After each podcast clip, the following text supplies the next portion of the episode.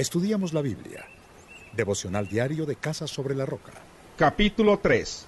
En el mes séptimo, cuando ya todos los israelitas se habían establecido en sus poblaciones, se reunió el pueblo en Jerusalén con un mismo propósito. Entonces Jesúa, hijo de Josadac, con sus parientes, que eran sacerdotes, y Zorobabel, hijo de Salatiel, con sus parientes, empezaron a construir el altar del Dios de Israel para ofrecer holocaustos, según lo estipulado en la ley de Moisés, hombre de Dios. A pesar del miedo que tenían de los pueblos vecinos, colocaron el altar en su mismo sitio, y todos los días por la mañana y por la tarde ofrecían holocaustos al Señor. Luego, según lo estipulado en la ley, celebraron la fiesta de las enramadas, ofreciendo el número de holocaustos prescrito para cada día, como también los holocaustos diarios, los de luna nueva, los de las fiestas solemnes ordenadas por el Señor, y los que el pueblo le ofrecía voluntariamente. A pesar de que aún no se habían echado los cimientos del templo, desde el primer día del mes séptimo, el pueblo comenzó a ofrecer holocaustos al Señor. Luego dieron dinero a los albañiles y carpinteros.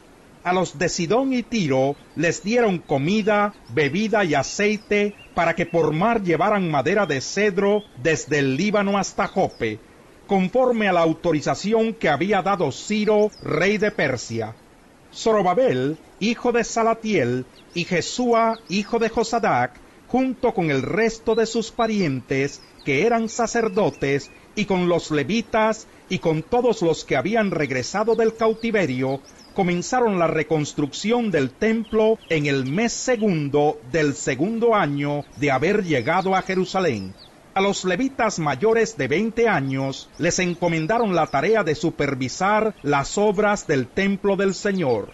Entonces Jesúa junto con sus hijos y hermanos, y Cadmiel y sus hijos, que eran descendientes de Odavías, y los descendientes de Enadad y sus hijos y hermanos, que eran levitas, se unieron para supervisar a los obreros que trabajaban en el templo de Dios.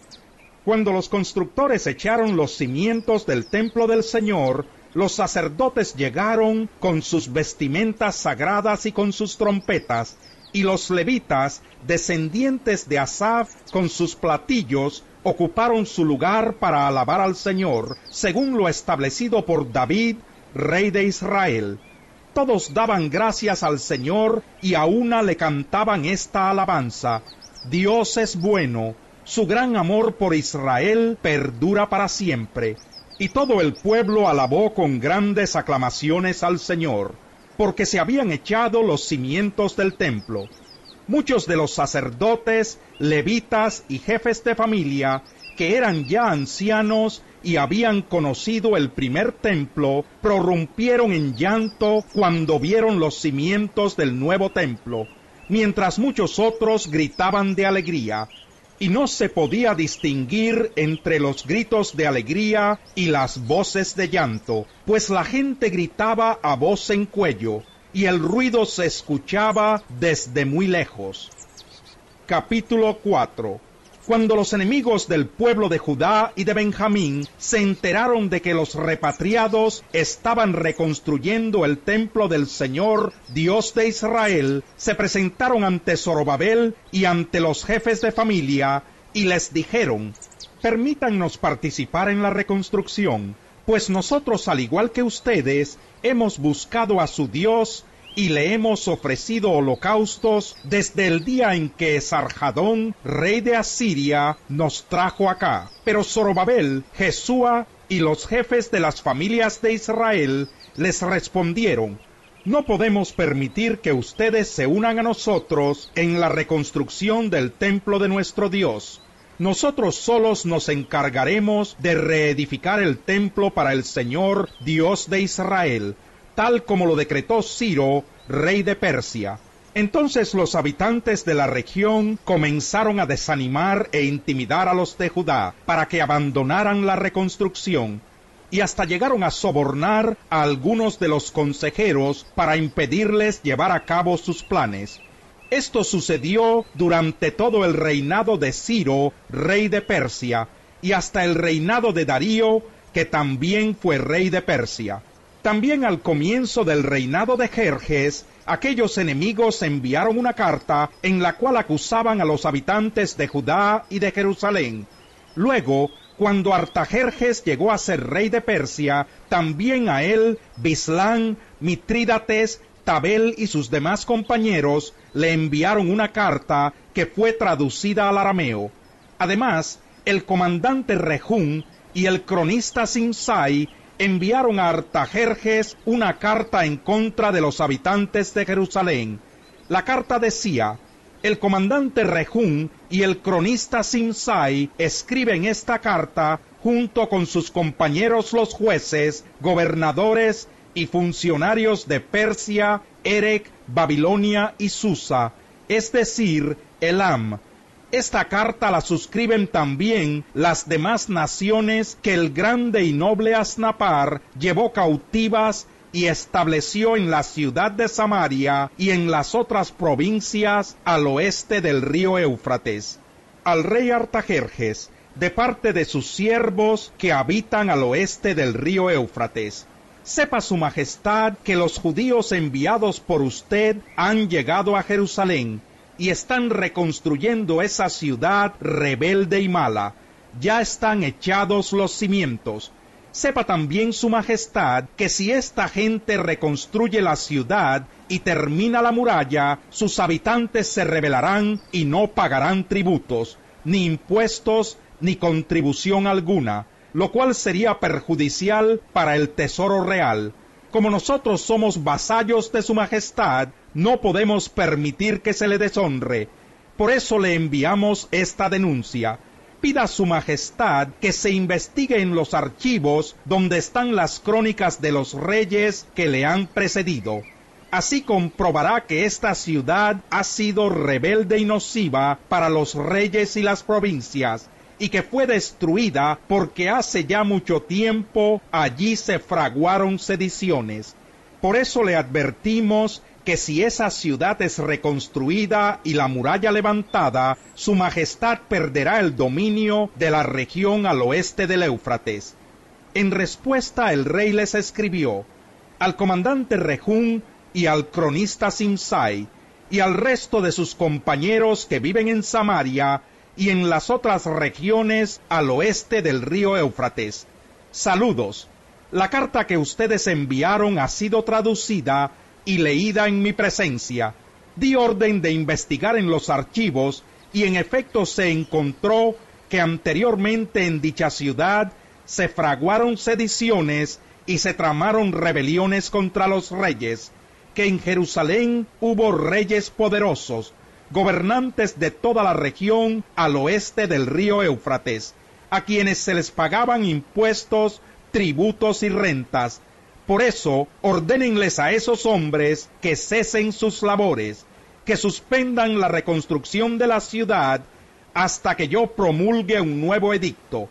Sean diligentes en hacer cumplir esta orden, para que no crezca la amenaza de perjuicio a los intereses reales. En cuanto la carta del rey Artajerjes se leyó en presencia de Rejún, del cronista Simsai y de sus compañeros, todos ellos fueron a Jerusalén y por la fuerza de las armas obligaron a los judíos a detener la obra. De este modo el trabajo de reconstrucción del templo de Dios en Jerusalén quedó suspendido hasta el año segundo del reinado de Darío, rey de Persia. Capítulo 5 Los profetas Ageo y Zacarías, hijo de Idó, profetizaron a los judíos que estaban en Judá y Jerusalén, en el nombre del Dios de Israel que velaba por ellos. Entonces Zorobabel, hijo de Salatiel, y Jesúa, hijo de Josadac, se dispusieron a continuar la reconstrucción del templo de Dios en Jerusalén. Y los profetas estaban con ellos ayudándolos. En ese mismo tiempo, Tatenai, gobernador de la provincia al oeste del río Éufrates, y Setar Bosnai y sus compañeros se presentaron ante los judíos y les preguntaron, ¿quién los autorizó a reconstruir ese templo y restaurar su estructura? y añadieron, ¿cómo se llaman los que están reconstruyendo ese edificio?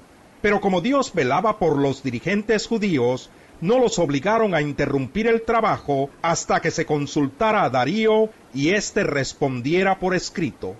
Entonces Tatenai, gobernador de la provincia al oeste del río Éufrates, y Setar Bosnai y sus compañeros, que eran los funcionarios del gobierno de esa provincia, enviaron una carta al rey Darío, la cual decía, al rey Darío, un cordial saludo.